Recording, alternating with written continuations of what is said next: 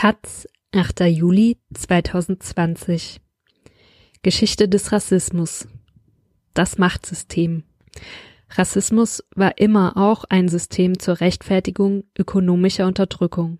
Seine Ideengeschichte begann bereits in der Antike und fand in der Aufklärung eine globale Legitimation, die bis heute fortwirkt. Von Susan Arndt Deutschland hat ein Rassismusproblem und ein Problem mit Rassismus. Er ist einerseits allgegenwärtig, andererseits wird er lautstark beschwiegen.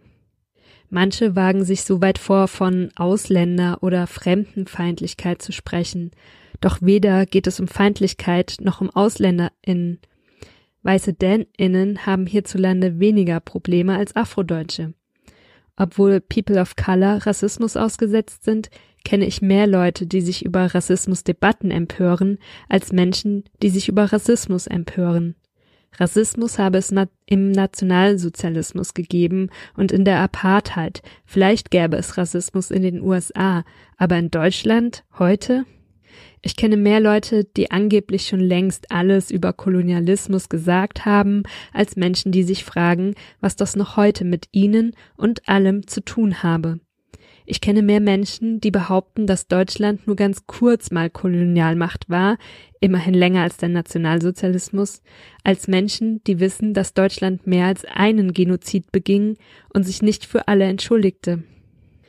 Ich kenne mehr Menschen, die Kant und Hegel als Leuchtfeuer der Zukunft zelebrieren, als solche, die wissen, dass Kant das Konzept Rasse nach Deutschland trug, um, wie Hegel, Sklaverei und die Tötung von Schwarzen zu rechtfertigen. Und ich kenne mehr Menschen, die sich über Political Correctness empören, als Menschen, die sich an rassistischen Begriffen stören. Am 27. Januar 2013 stellte sich der Literaturkritiker Dennis Scheck für seine Sendung Druckfrisch ins erste deutsche Fernsehen. Er hatte sein Gesicht mit brauner Farbe bemalt, seine Lippen mit breiter roter Farbe überpinselt und weiße Handschuhe getragen. Und wozu stellte er sich mit diesem Outfit in die Tradition der Minstrel-Shows, bei denen Schwarze verhöhnt wurden? Er stritt darum, dass das N-Wort in den Pippi Langstrumpf-Romanen stehen bleiben müsse. Mal abgesehen davon, dass das Buch in Schwedisch geschrieben wurde und Übersetzungen davon leben, sich neuen Zeiten anzupassen.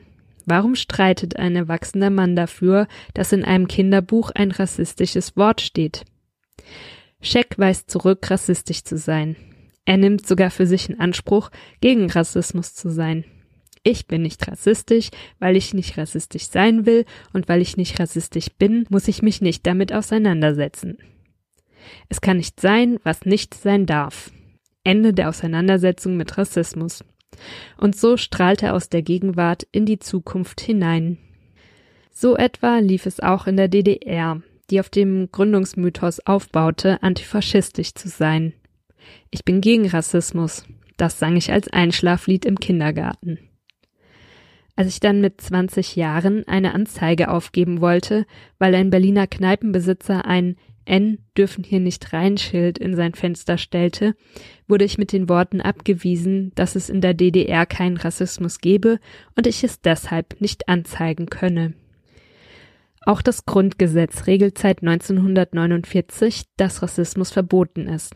Doch obwohl die UNO schon in den 1940er Jahren feststellte, dass es keine Rassen gibt, steht das Wort Rasse dort in fast allen Antidiskriminierungsgesetzen.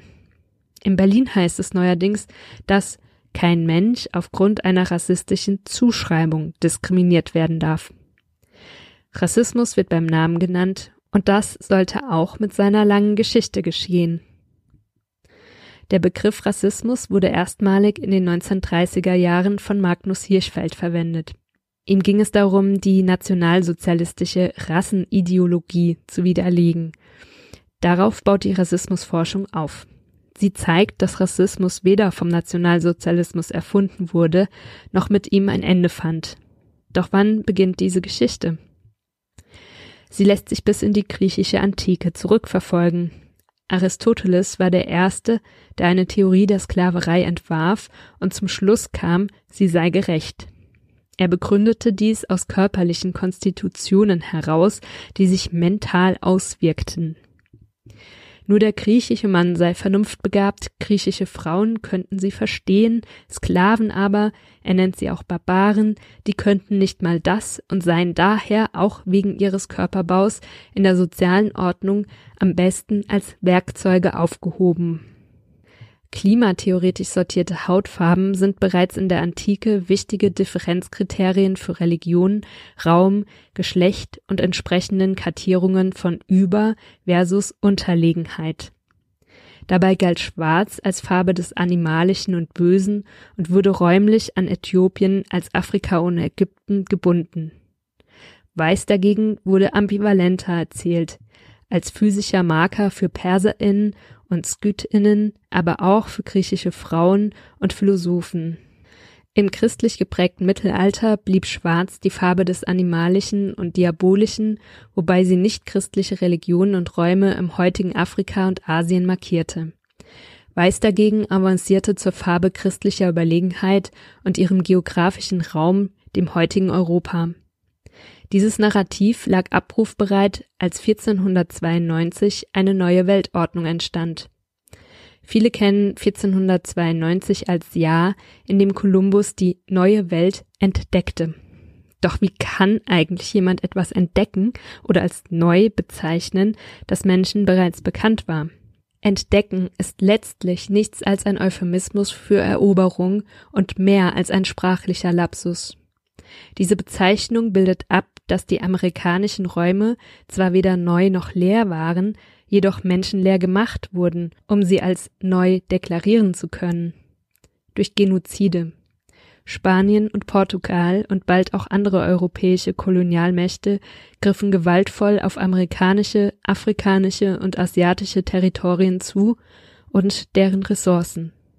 Um sie zu gewinnen, benötigte die amerikanische Plantagenwirtschaft Arbeitskräfte.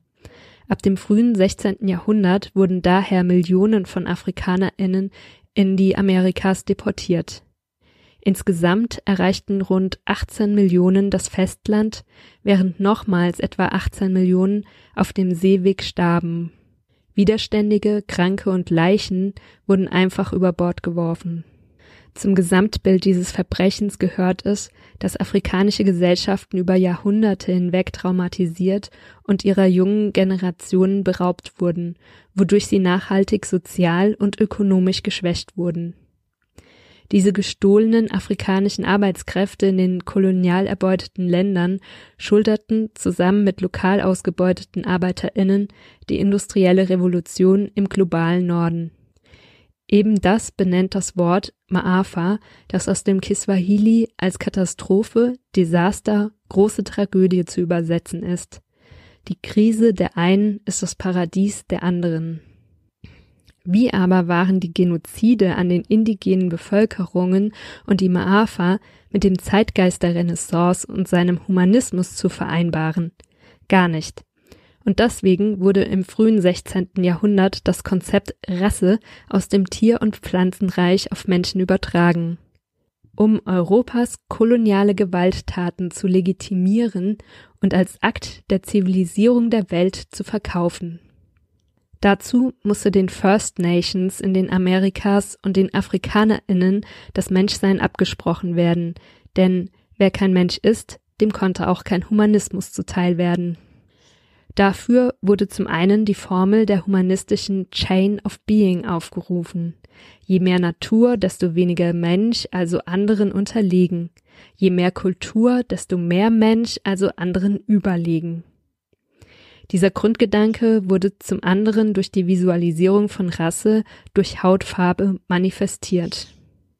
Die etablierte christliche Farbsymbolik hielt dazu ein verlockendes Angebot bereit. Schwarz steht für das Teuflische, Animalische, Böse. Weiß dagegen für das Göttliche, Überlegene, Gute. Von hier war es nur ein kleiner Schritt zu der ebenso simplen wie fatalen Logik. Es gibt eine weiße Rasse und diese ist allen anderen überlegen. Das erforderte einen krassen Abstraktionsprozess. Menschliche Komplexionen bewegen sich in Nuancen verschiedener Beige- und Brauntöne und niemand war je weiß oder schwarz. Doch weil Europa von dieser Erfindung profitierte, setzte sie sich durch. In Anlehnung an die antike Klimatheorien wurde Hautfarbe an Mentalitäten und Religionen sowie geopolitische Räume gebunden, mit ergänzenden Farbkodierungen. Europa sei weiß, Afrika schwarz. Nunmehr aber wurde Asien als gelb und First Nations als rot erzählt. Es war die Aufklärung, die dieses Narrativ erfand und implementierte. Das stößt oft auf Verwunderung. Denn die Aufklärung ist vielen der Beginn freiheitlicher Visionen. Freiheit, Gleichheit, Brüderlichkeit. Genau. Diese Vision von Freiheit schloss Frauen nicht ein und sie schloss alle Kolonisierten, alle People of Color aus. Zwar bestärkten einige Aufklärer den Abolitionismus, andere aber sahen Vernunft in der Versklavung von AfrikanerInnen. Dazu gehört etwa der Philosoph Immanuel Kant. Er führte den Begriff Rasse in den deutschsprachigen Raum ein. Das ist keine Fußnote seiner Arbeit, sondern zieht sich ab 1764 durch sein Werk. Er spricht in Anlehnung an französische und englische Aufklärer von Racen. In Von den verschiedenen Rassen der Menschen 1775 und anderswo bejaht Kant Aristoteles Klimatheorien, etwa dass Hautfarbe Rückschlüsse auf mentale Befähigungen erlaube. Ebenso folgt Kant Aristoteles darin, dass Sklaverei eine naturgegebene und gerechte soziale Ordnung sei. 1798 spricht er von der Notwendigkeit, andere als die weiße Rasse auszurotten. Weil Weiße und Schwarze von Natur aus ungleich seien, gäbe es Gleichheit nur in Anerkennung dieser Ungleichheit. Weiße seien zum Herrschen geboren. Amerikaner und N können sich jedoch nicht selbst regieren, dienen also nur zum Sklaven. Hegel wird Kant ab 1822 in seinen Vorlesungen zur Geschichte der Philosophie zustimmen. Zwar sei Sklaverei eigentlich Unrecht, doch Schwarze, und Hegel benutzt wie Kant das N-Wort, wüssten gar nicht, was Freiheit sei. Deswegen könnten, ja müssten, Schwarze versklavt werden, um was zu tun? Lernen, was Freiheit sei. Das ist eine verstörende Dialektik. Mitte des 19. Jahrhunderts geht die Maafa zu Ende. Der Kolonialismus tritt in seine imperiale Phase über. 1884, 85 findet die Berliner Konferenz statt, die Afrika wie eine Torte unter europäischen Kolonialmächten aufteilt, darunter Deutschland. Die geraden Grenzlinien zeigen, dass sich die europäischen Kolonialmächte keine Gedanken darüber machten, dass sie Barrieren mitten durch Gesellschaften, Dörfer, ja Familien hindurchzogen und andererseits Gesellschaften zusammenlegten, die historisch im Konflikt miteinander standen. Deutschland ist eine brutale Kolonialmacht. Noch immer liegen in den deutschen Museen und Krankenhäusern viele menschliche Überreste rassistischer Pseudoforschung. 1904 begeht Deutschland seinen ersten Genozid an den Herero und Nama im heutigen Namibia. Zeitgleich radikalisieren sich die pseudowissenschaftlichen Rassentheorien. Zum einen drangen sie immer tiefer in den Körper hinein. Ab dem 18. Jahrhundert wurden Körperteile wie etwa Schädel oder Skelett, aber auch Sexualorgane vermessen. Ab dem späten 19. Jahrhundert dominierten innere Merkmale wie Blut und Gene die Theorien. Zum anderen radikalisieren sich auch die Konsequenzen, die aus der rassistischen Wissenschaft gezogen werden. Der französische Diplomat Arthur de Gobineau spricht davon, dass sich höhere gegen niedere Rassen zur Wehr setzen müssten. Nirgendwo erfuhren Gobineaus Buch und seinen Aria-Mythos ab Ende des 19. Jahrhunderts eine solche starke Rezeption wie in Deutschland. Der darauf basierende eliminatorische Antisemitismus nährte sich aus dem wissenschaftlichen Rassismus und der darauf basierenden Eugenik. Dem industrialisierten Genozid der Deutschen, dem Holocaust, fielen sechs Millionen Jüdinnen sowie Hunderttausende von Sinti und Roma zum Opfer. Auch die Konstruktion slawischer Gesellschaften als Untermenschen mit weiteren Millionen von Toten basiert auf dieser Theorie. So wie der NS und die Shoah nicht aus einem Vakuum entsprangen, sondern auf der jahrhundertalten Tradition von Rassismus, Eugenik und Genozid aufbauten, fand Rassismus mit dem Nationalsozialismus kein Ende. Auch die Alliierten waren nicht frei von Rassismus. Denken wir nur an die Jim Crow Gesetzgebung, Anmerkung der Redaktion, Trennung zwischen AfroamerikanerInnen und Weißen in den USA, die bis 1965 galt, an den staatlich praktizierten Antisemitismus in der Sowjetunion unter Stalin oder den britischen und französischen Kolonialismus, der erst ab den späten 1950er Jahren dem Widerstand erlag. Auch über 1945 und die Jahre der Unabhängigkeitserklärung hinaus blieb Rassismus ein global wirkmächtiges System. Es ist längst auch aus der Biologie heraus erwiesen, dass es keine körperliche Grundlage gibt, Menschen nach Rassen zu sortieren, aber Rassismus besteht fort, als Glaube an die Existenz von Menschenrassen und zur Absicherung von White Supremacy. Nährboden für rassistische Gewalt.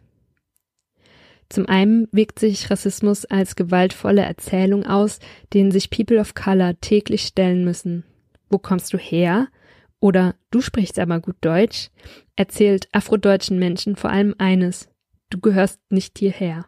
Das aber ist der Boden, der verbale und physische Gewalt grasieren lässt und eine stete Alarmbereitschaft vor rassistischen Übergriffen in den Alltag von People of Color zwängt. Martin Luther Kings berühmte I Have a Dream Rede von 1963 ist zu einem Lebenselixier schwarzen Widerstandes gegen die Maafa als Katastrophe und seine diversen Krisenmanifestationen geworden. Inmitten der damaligen Krise beschwor King die Möglichkeit, dass aus einem Berg der Verzweiflung ein Stein der Hoffnung geschlagen werden kann, um Gerechtigkeit zu erlangen. Dieser Stein, der in der Glut der Verzweiflung geboren wird, ist aber kein Versprechen auf eine friedliche Revolution. Da wird Martin Luther King von Weißen systematisch missverstanden. Sein Stein der Hoffnung und der Traum, der seine Rede trägt, sind ein Aufruf dazu, sich diese Zukunft zu erstreiten. Noch ist sie nicht eingetreten. Es gibt noch kein gleichberechtigtes Wahlrecht, kein gleichberechtigtes Einkommen, kein gleichberechtigtes Gesundheitssystem. Während es deutlich mehr Schwarze als Weiße sind, die in den USA an den Folgen von Covid-19 sterben, wird George Floyd dort von einem weißen Polizisten erstickt. Polizeigewalt gegen Schwarze ist weder neu noch selten.